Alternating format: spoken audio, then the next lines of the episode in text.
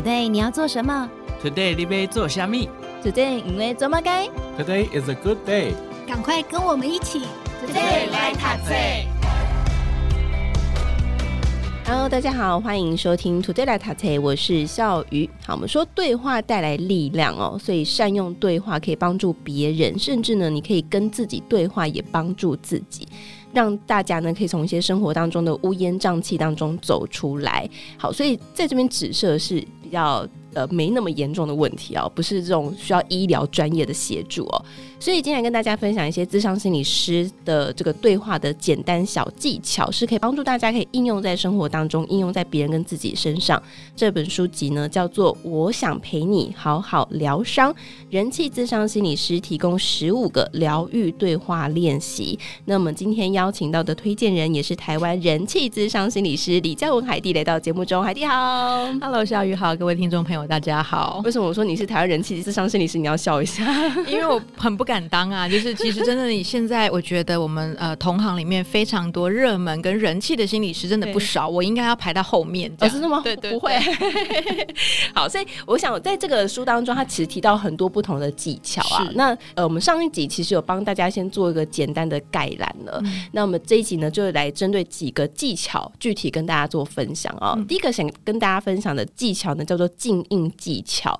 我自己看书的过程当中会觉得，嗯，有点像到九官鸟，嗯嗯的感觉。是，好，这个具体要怎么做呢？为什么这个静音技巧可以用在这个对话当中？嗯、其实，在智商里面不是只有静音技巧嘛？书中有提到说暂停啊、沉默啊，这些都是不同的技巧。这样，那静音技巧其实我相信作者把它放在书里面有一个很大的原因，是因为它是大家要练习跟上手相对来的容易的。哦，那静音大家听起来说，这什么？其实它就是单纯的翻译，大家把它当成镜子 （mirror），就是一个镜子。你把你在和一个人对话的时候，不论是提问或对话的时候，你把自己当成一面镜子，他丢什么给你，你就丢什么回去给他。嗯、哦，所以就像刚刚笑宇说，像九官鸟，我自己写下来是鹦鹉啦。哈，就是 其实非常非常概念。对对对，那那个。做法就是说，你把自己想象当一个镜子，然后把你听到的内容原封不动的返还给对方。那当然，如果对方有的时候讲话可能过度松散啦，或者是可能像我这种讲话很 跳跃啊，哈，然后或者是说，哎，就是这里讲一讲，那里讲讲，跳跃松散之后又找不到结构。那你其实，在回应给对方的时候，你可以简单的帮。他做一个重点的整理，做一些澄清，然后做一些同整跟归纳。好，所以呃，举例来说，可能想象有一个人，他跟你说：“哎，我昨天发生什么事情啊？我心情很差，噼里啪啦讲了一堆。”那个静应简单的做法就是：“哎，等一下，我刚刚听到你说，好像昨天有些事情让你不高兴，是吗？”诶，你看那个我昨天发生的事情，对方也是说我昨天发生的事情。他说我很生气，而我们就回应他说很不高兴。所以好像是原封不动的搬还给他，但事实上其实我们也听进去了，然后在我们自己的大脑做一些整理，然后回应给他。这个技巧的好处是，它可以很快速的帮助你连接跟你谈话这一个人之间的关系。有的时候我们在对话的时候会过度的自我解读，比如说他回来跟你说我今天很不爽，然后我们过度解读就是已经。走了三个层次了，就是他在演第一集，我们就演到第三集的。嗯、他说我很不爽，你就说一定是你老板惹你。其实他就是在在猜啦。那当然，也许是，也许不是。所以他如果跟你说，哎、欸，我今天在公司发生很不高兴的事情，我想说说，哦，是哦，你今天不开心，那。你想说些什么呢？好，就是你先不开心，是我回应你的部分，这个就是静音。其实简单的呃一些方式，我们在自己生活里面，大多数的人都已经在用了，只是书里面把它更具体的写出来，然后提醒大家或提供大家说可以怎么做。嗯、那嗯、呃，有一个呃小小的高阶版的静音技巧，我可以跟大家分享。有的时候我们在对话的时候，然后可能卡在情绪里面，然后我觉得是卡在我自我挫败的感觉，就是我跟你讲，我觉得我好烂哦，我今天这个报告哈，或者我今天这个 presentation。做的很差，我觉得我一定会被挡掉，或者是我觉得老板一定不会让我过。那这么浓缩跟浓度这么高、这么伤心的对话，你在静音回应他的时候，你其实可以说：“哦，我刚刚听到你说你今天有做 presentation 哦，然后好像你很不高兴，所以听起来你很不满意你自己是吗？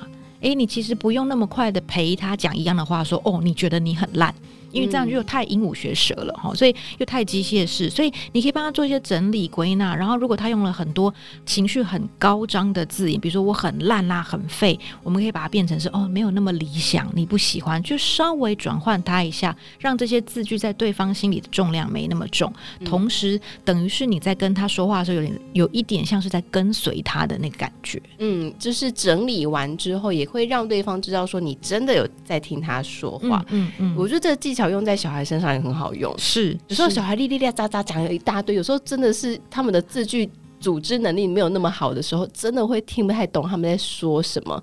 但是就跟随他语句后面那几句，对。那我觉得对像啊、面对我这种人讲话一直讲下去啦，哈，或者是对小孩就是讲话会一直跳跃，或者是发散。其实书里面有提到一个暂停，好，暂停其实慢下来，所以暂停跟静可以同时用。我们可以说，哎、欸，等一下，等一下，你刚到家，我们先喘口气，好，来来慢慢说。刚刚你说什么？哦，他讲了一次，哦，我听到你的意思是说你今天很不高兴，是不是？好，或者是哇，你今天老师赞美你，或者老师送你一颗球，你很开心，就是回应你听到的，然后把等于是反述他所说的这个事实或这一句话。那我自己有时候很喜欢用对方或者是我在陪伴的这个对象，他用什么字，我就跟着用什么字。原因是这样就不会造成那个解读上的误差。比如说，他说我觉得今天很不高兴，我就会说哦，你觉得很不高兴。我不会，他如果说我很不高兴，我不会说哦，你觉得你很。不爽，哈，就是我不会用这种不一样的字眼，这样，嗯，因为有时候那个不一样字眼可能是我们的转译，对不对？是我们的翻译，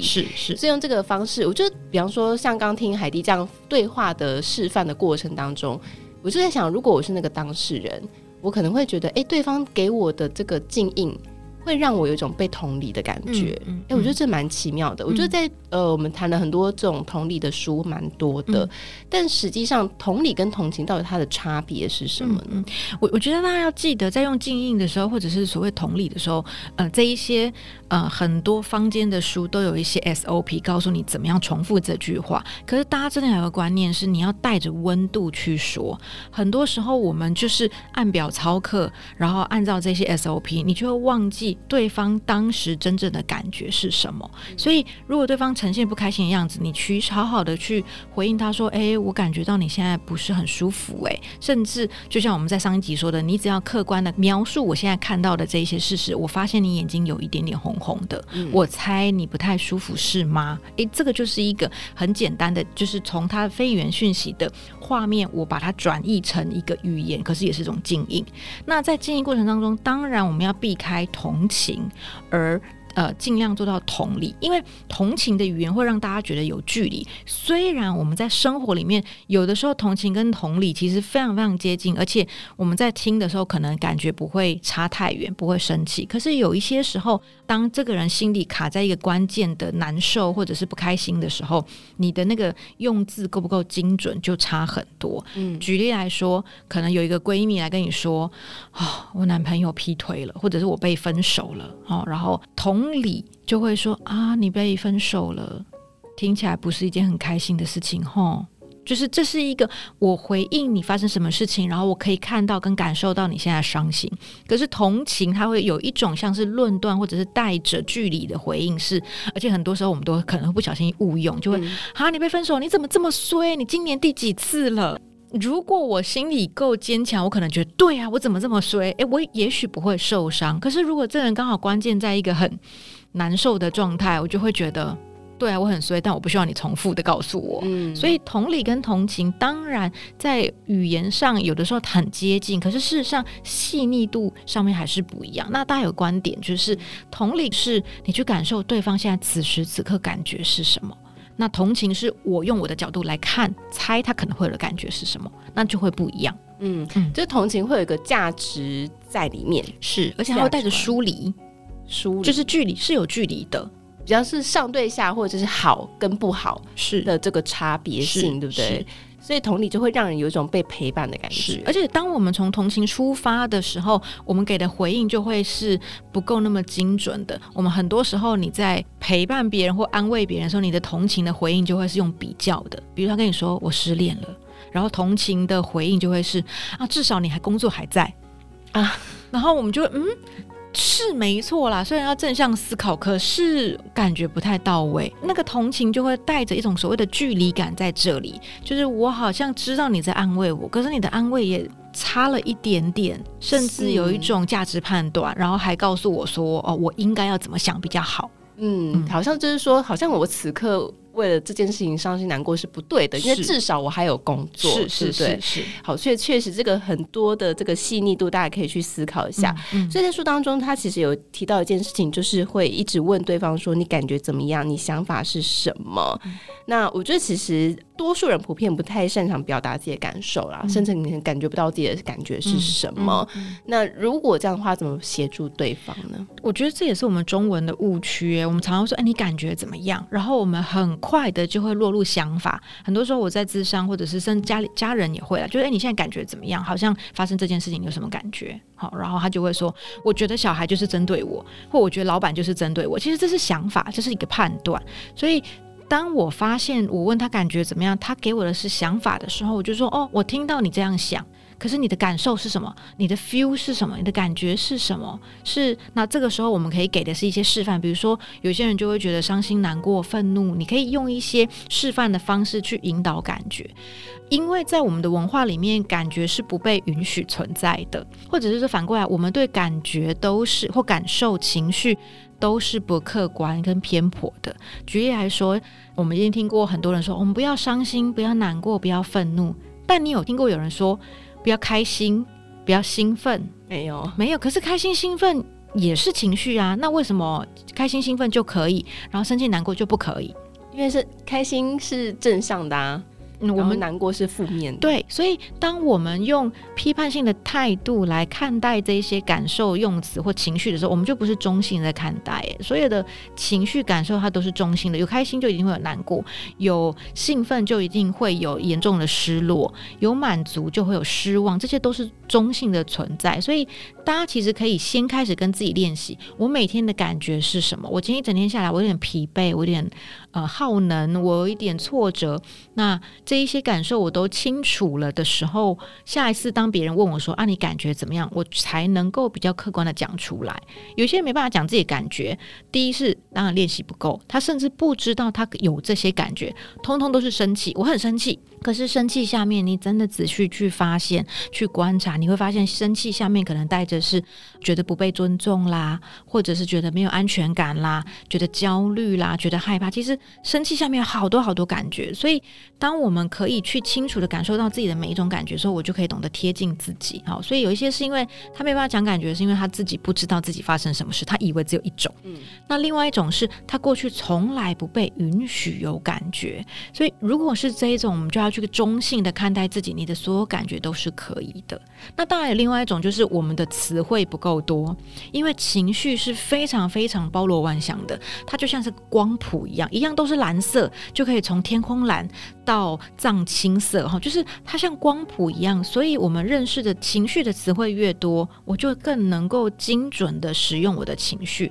那嗯、鼓励大家，会邀请大家可以上网找一个东西叫情绪轮盘。其实呃，国外、啊、台湾都有心理师把它呃画在网络上，免费的哈。这样就是你就会发现。哦，一样是快乐，下面可能就会分幸福啊、兴奋啊、愉悦。你越认识这一些情绪，你就越知道自己现在要用哪一种感受来贴这个情绪。那回到那个问题，当我在陪伴另外一个人的时候，我怎么样去引导另外一个人可以说出自己的感觉？所以就像刚刚说的，如果我是引导者，我对我自己的情绪认识的够多，我的词汇种类够丰富，我就可以丢给对方啊。诶，我猜这现在的感觉可能是一二三四五六七，好，给他三四个让他选嘛。嗯，好，那或者是。嗯，我们可以用一些替代性的问题，就是在这种情境，别人可能会感觉到什么？那我很好奇，你是不是这种感觉？诶，让他自己决定他是不是一样。他这个时候就可以跟你说，嗯，没有，别人感觉生气，可是我不是生气，我更多的是害怕。他就有机会梳理自己。好，那其实我们在咨商的时候有好多好多的策略，比如说我们用图像，这样很简单，就是给你一张纸，给你一支笔，然后跟你说你用色块啊、符号啊，或者是你就乱画，然后把你的感受全部都表达出来，全部表达出来之后再说一说那感觉是什么。好，我们也可能用象征物，就是哦，你现在的感觉，如果可以去有摸得到的话，那个是什么样的感受，哈，触觉是什么样的触感？它有没有温度啦？好，在身体的哪一块啦？很多时候在谈忧郁或焦虑的时候，大部分人就有机会往心里面的感觉走。他可能就会说：“我觉得好像是一坨闷闷的，或者是一种呃像乌云笼罩的感觉，湿湿黏黏的，或者是刺刺的。”说出来之后，那个感觉的描述就会越来越多。这一些感觉，我一定要说，感觉不是讲完就算了，感觉是为了让自己知道我自己内在怎么了，也为了让别人知道怎么帮助我。嗯，所以情绪说出来，能够明白，是为了知道接下来我该怎么办。很多时候，光是可以帮自己的情绪命名，辨认出这是什么情绪。就有机会往下一步走。是很多时候卡住，就是因为不知道自己怎么了。嗯，就是呃，很多时候我们会说很烦，可是烦底下其实有很多不同的情绪。可是如果我们没有办法辨识出来的话，就会一直停在很烦。对。然后，而且那个很烦，就会是谁让我烦的，都是谁害我的，我们就会开始向外攻击，然后忘记，其实那个很烦，到底可能是我自己有什么内在的渴望没有满足，或者是我需要好好安慰我自己。对，嗯、没错。所以海蒂提到情绪轮盘，嗯、然后还有就是你去描绘那个情绪的样子、嗯、感受，我觉得都是呃我们今天额外在学到的一个小小的技巧。嗯嗯、好，在书当中有提到另外一个。我觉得蛮有趣的，叫做个人守则。哈、嗯，嗯、在我过去也比较没有去想到这一块。嗯、好，他说个人守则其实就是我自己的直白翻译是，可能就是个人的一些价值观。好，比方说，呃，我跟别人交朋友之间，你会有一些自己的。潜规则哦，你要跟这个人见面几次，嗯、或是达到一个谈话什么样的深度，嗯、你才会觉得这个人被称为朋友。这可能是你的个人守则。好，所以这个人守则意义是什么？然后我们怎么帮助对方，可能可以去。呃，修改他的个人守则。嗯嗯。个人守则，其实我也是读了这本书才第一次听到这四个字哦，真的。但是同样的概念，我在不同的学派或不同的书里面，其实我们都读到过。所以有一些呃不同的学派或者有些书，可能会是你个人的规范啊、信念啊、教条啊，哈、嗯，其实都是一样的。那就像笑宇说，它就是反映了你的价值观，价值观会形塑你的行为。好，所以这些个人守则，有的时候是可能从小家里灌输给你，我们是家庭文化的。一个家庭注重什么，孩子在长大的时候，他就会慢慢的发现我想要留下来哪些东西。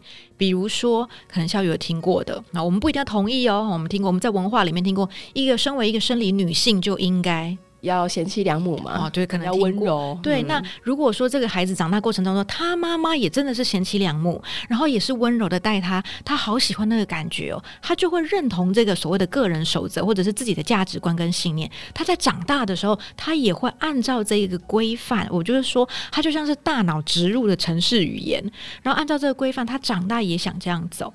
那个人守则或者是这些信念的好处是，它可以协助我们每一次他与人互动的时候。因为社会总有文化里面的潜规则，或者是我在家庭里面我自己文化家庭文化的单独的一些风格或者是规则，这一些守则可以帮助我和别人在互动的时候，大家在同一条线上，在同一个拍子上面。哈，比如说我们都知道，呃，虽然现在已经改了，但是很多人捷运还是向右走。那可能国外来的人就会觉得，嗯，为什么一定要向右走？呃，诶，为什么一定要站在右边，而不是就是两边都可以站？哦，所以总之，它其实呼应的是，大家如果共同都。这样做，说我们可以更有效率的执行我们的人生。嗯，可是缺点是，当个人守则太硬的时候，你的这个信念越强硬，守则越严苛，行动就越受限。就像刚刚说的，如果一个孩子长大的时候，他也认同一个妈妈就一个女性就应该成为贤妻良母，应该温柔以待。那他自己当妈妈的时候，他也相信这个守则，他也按照这个规范在走。可是生活总有变化啊。那如果发生紧急事故的时候，可不可以大叫？孩子不听话的时候，可不可以生气？他遇到关系的撕裂或者是创伤的时候，他可不可以崩溃？如果他应该要崩溃，应该要难过，应该要生气，或者是应该要大声大叫求助，却死守在这些过度严苛的个人守则的时候，那就会造成自我关系上面的拉扯，就是自己跟自己就会相处不好。我又觉得我该这样，但我真实的自己又想要那样，或环境又需要我这样，它就会造成行动上面的困扰。好，所以怎么样去觉察自己的自我守则？哈，我都会说，你用自己的地雷来辨识。你走在路上，如果发现有一些人的行动行为会让你这样，哦，怎么这样？哎，你就可以去想一想，是不是你的个人守则跑进来了哈？像我以前就会觉得，如果在路上，然后看到那个小孩在那边哭啊、乱啊，然后我看到妈妈在那边骂他说你还哭什么的，我就会有一种不耐烦或者是生气跟看不下去的感觉。那是因为身为心理师，我有一条守则是：啊，作为母亲或者是父母，你要好好说啊，不然你让孩子有创伤怎么办？那是我的守则。那当我发现这些会让我跳脚啦、地雷，或者是忍不住就是弹舌的这种事件的时候，我可以去问自己：我有没有过度在看待这些守则？其实适当的守则，或者是这个我们主观价值判断，这个生活或者我们的社会常见的都认同的守则或规范，它是有存在的必要啊。嗯，比如说，孩子就应该自由自在的长大，没有任何孩子应该受到虐待，或者是每一个人都应该能够被平等的对待，然后是是有自由表达自己意见的空间，这都是我们大家可以认同的。可是，如果在不同的范围里面，你还高度的坚持这样，或者是不允许这样状况，我们就会有很多辛苦的时候。所以。个人守则很重要，但不要去过度的使用它就很重要。那书里面就有些提问的方式。当我们发现你的朋友、你的家人他过度的因为个人守则或者他的我们说他的价值观去干扰他，其实那些问题可以是去问他说，怎么去打破这个绝对？比如说有人就会说，爸爸就应该出去工作。我们就会问：绝对吗？一定是这样吗？有没有例外呢？嗯，孩子就要好好的完成他的课业，那不完成会怎么样呢？哦，就是有一些反例啦，或者是把他极致的问他说：那如果一个孩子永远都可能有一些爸妈会说，孩子就应该听爸妈的话。那我们可能就问说，那孩子永远都听爸妈的话会怎么样？要听到几岁呢？这些提问不是去攻击别人，他是为了把一个人过度的框架做一些挑战。嗯，所以当我被问了这些问题之后，我就有机会静下来，然后去思考：对啊，一定吗？绝对吗？哦，所以讲到这里，大家可能就会说，哦，这些问题都好像在戳人家的那个 内心的核心价值。对，其实这些问题都在挑战一个人的价值，也就是我们在问的时候，真的要够温柔。够细致，然后用好奇的方式、好奇的态度去问说：“哦，是哦，你这样想哦？那我很好奇，真的永远是这样吗？没有例外的可能吗？”对方才有机会放下自己的防备。如果大家都是用攻击的方式，那不用到第二句话就吵起来了。真的，我自己有个例子是，我是跟姐姐在分享一件让我觉得生活中很生气的事情，然后我姐就问我说：“诶，所以每一个人跟你一样遇到同样的事情都会很生气吗？”嗯，诶，她问了这句话之后，我才思考。哎，对耶，好像只也不是只有我，但是我是这个反应，代表我背后有一些想法，嗯嗯，产让我产生这个情绪，我才有机会停下来去思考，为什么是什么东西让我真的那么生气？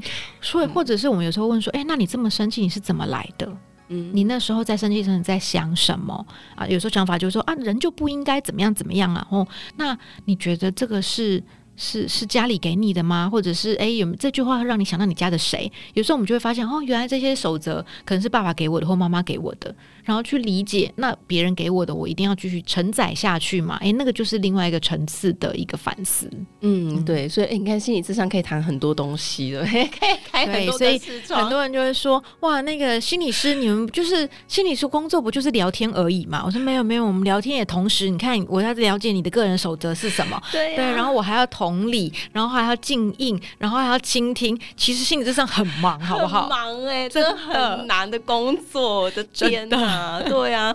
好，所以在书当中他才有提供几个啦，哈。然后还有一个是，我觉得也最后想提出来跟大家分享的哈，叫做空椅法。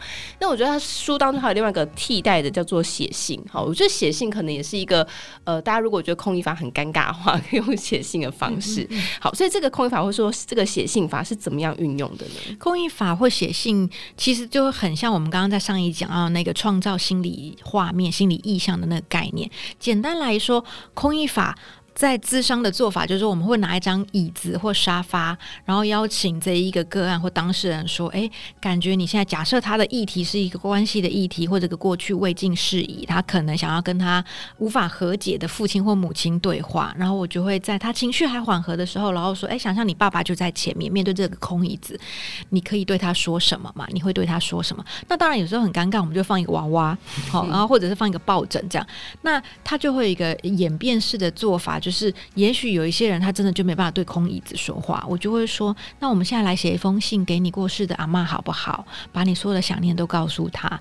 他其实也就是延续我们刚刚说的，他把一个人没有完成的事情完成，所以可能是那个对话完成，可能是情绪完成，一个人是表达我的思念或表达我的遗憾，甚至我表达我的愤怒。有的时候在咨商，我们也处理一些。生命里面没有机会被处理的愤怒，比如说小时候可能被霸凌的经验啦，我对那个当时的老师或同学好多好多生气哦，哦，我现在找不到他，或者是我觉得我不要肉搜他，可是我知道我很生气，那我要不要写一封信给他？这写封信我就可以在里面气诉，好，所有我觉得不。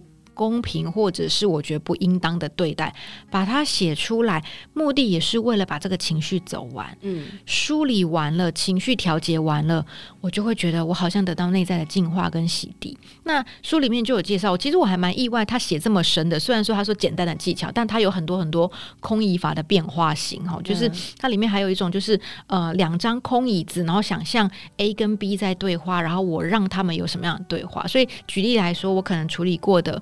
呃，个案是他回到他小时候，他爸妈在吵架跟打架的经验。然后虽然他没有受伤，可是他身为一个家暴目睹儿，他有好多好多不愉快的感受。然后让他进入那个想象里面，在两张空椅子，想象当时的爸妈如何的解决这个吵架，或者是他们如何的和解，让你在大脑里面把这个画面走完，那情绪就走完了。所以空椅法也好，写信也好，甚至我们不用真的拿一张椅子，我们眼睛闭起来，然后在脑袋里面想象它就在我前面，嗯、这也是一个做法。哦，总之有好多好多的方式，但目的都是一个透过虚构的对话、想象的空间，然后把情绪跟未尽的对话跟情绪走完。对，我觉得写信法，我觉得真的也是一个蛮好用的方式，或者像刚刚海蒂说的，你不用有实体，你甚至脑袋中去想象也可以。嗯嗯、那我。我自己过去曾经有一次是有一个朋友，就是跟我渐行渐远了，嗯、然后过去我们曾经关系非常好，嗯、所以对我来说那是一个很大的遗憾。是，所以虽然我还是可以联络到那个朋友，可是因为当面讲太尴尬。所以我就选择用写信的，嗯，然后跟他说，就是我要跟跟你说再见了，这样子。嗯嗯嗯、然后呢，就写完那封信之后，我就发现我就可以放下这个人了，嗯、就不会一直想到这个人，就觉得哦，这个遗憾在内心很大，这样很纠结。最后那封信我也没有寄出去，嗯、我就是烧掉它，这样子。嗯嗯嗯，啊、哦，好烧掉。哎，是不是太透露什么讯息？没有让他离开。对啊，但确实是啊，有时候我们自己也会发现呐、啊，就是你写完之后发现，哦，我已经好像不生气。了啊，对不对？那其实就是情绪走完了嘛。对，嗯，所以情绪还是要让它走完一遍，没办法跳过它。对，因为情绪你不走完就会塞住啊，然后这件事情塞一下，这件事情塞一下，然后一直塞塞塞塞，最后你会发现你生活里面爆炸了，永远只是因为那一根稻草，就是压垮了骆驼的最后一根稻草，但是不会是这件事情，是过去所有的情绪都塞住了，然后就像是我都会跟人家举例说，就像是塞住的马桶，嗯、最后那个让你马桶塞住，一定不是最后，因为最后那一个人。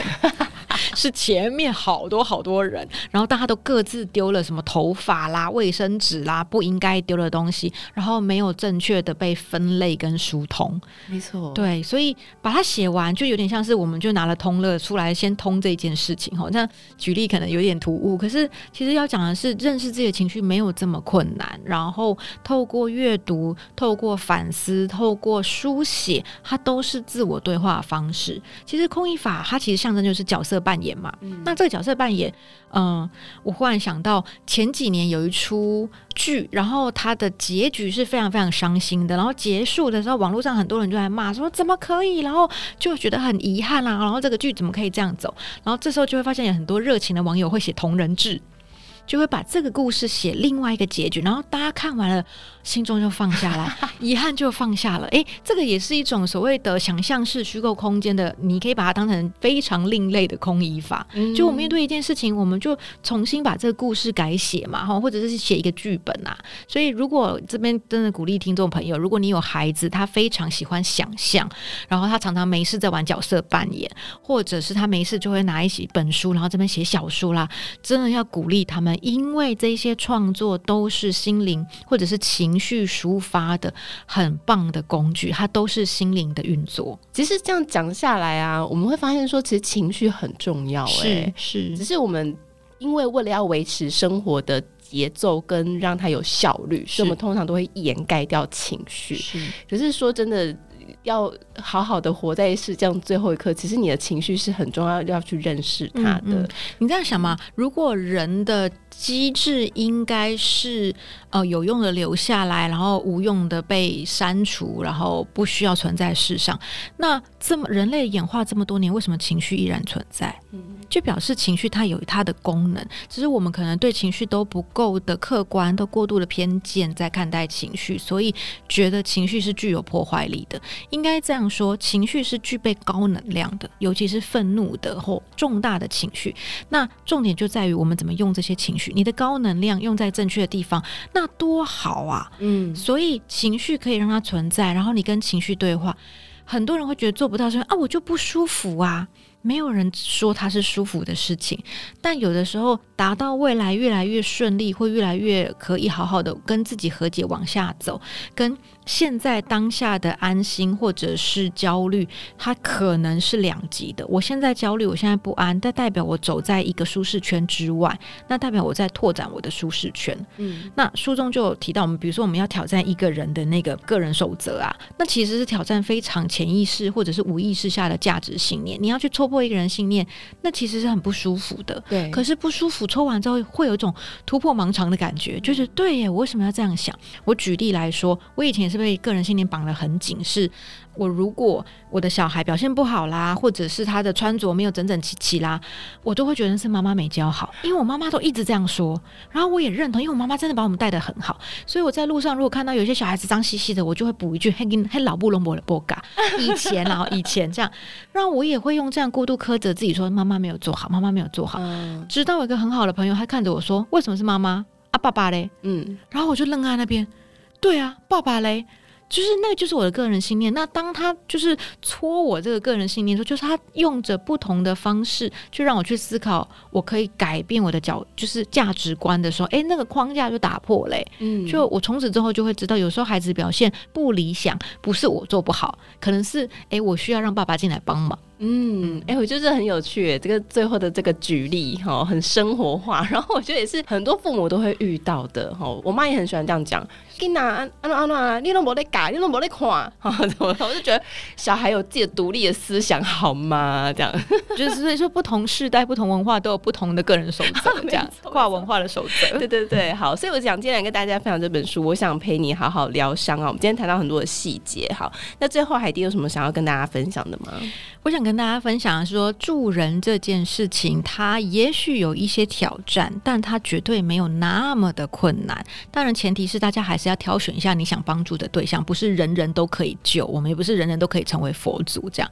可是有一些人，比如说像书里面就有提到一些焦虑啦、忧郁、一些轻微生活的事件，每一个人都可以。陪伴彼此，那个力量会很够，甚至会比所谓的专业人员还来的力道来的恰当的原因，是因为当你对于亲密的人、你的家人、的朋友，甚至你的同事，可以轻轻的、温柔的接住他，然后跟他回应一句，那个你对他的了解，绝对比。他要去外面每个礼拜只见一次一个小时的心理师来得够，来的还深。嗯，所以而且也不要忘记，我们其实出来打混，我们也带着我们社会历练跟我们的经验，我们的这些经验会丰富我们去陪伴一个人的深度。所以不要恐惧帮助别人。呃，我常常每次在分享的时候，我会用一个东西叫做那个嗯，毕达哥拉斯装置。我不知道大家知不知道这个东西，听起来很诡异，对不对？嗯、你就想有没有看过那种网络或 YouTube 的影片，然后有那种弹珠的那种轨道的装置，走到这里，然后有个有一个利器吸它一下，有一个磁铁吸它一下，要走换一个轨道，然后走到这里看到一个弹簧，就跳到另外一个装置，哦、就是像这样的机关装置。好、嗯，然后呢，这个东西叫做毕达哥拉斯装置。这样，那我就会说，其实我们每一个人都是在这一些装置上面的弹珠，每一个人生命确实是机会不平等。的，所以有一些人在这个路口会被别人推一下，在那个路口被别人拉一下，真的不到最后一刻，没有人知道这个人会发生什么事情。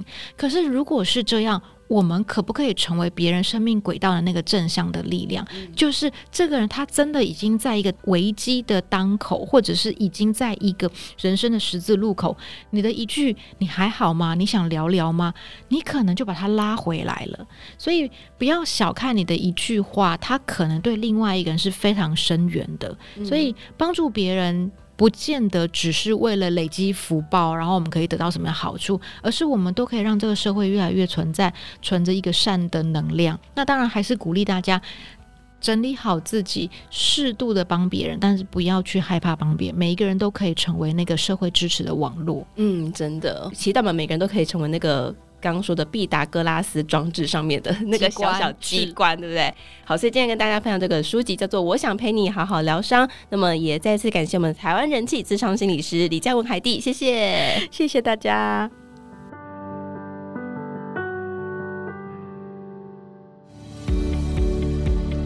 听完 Podcast 节目，有好多话想分享，想要提问却无处可去吗？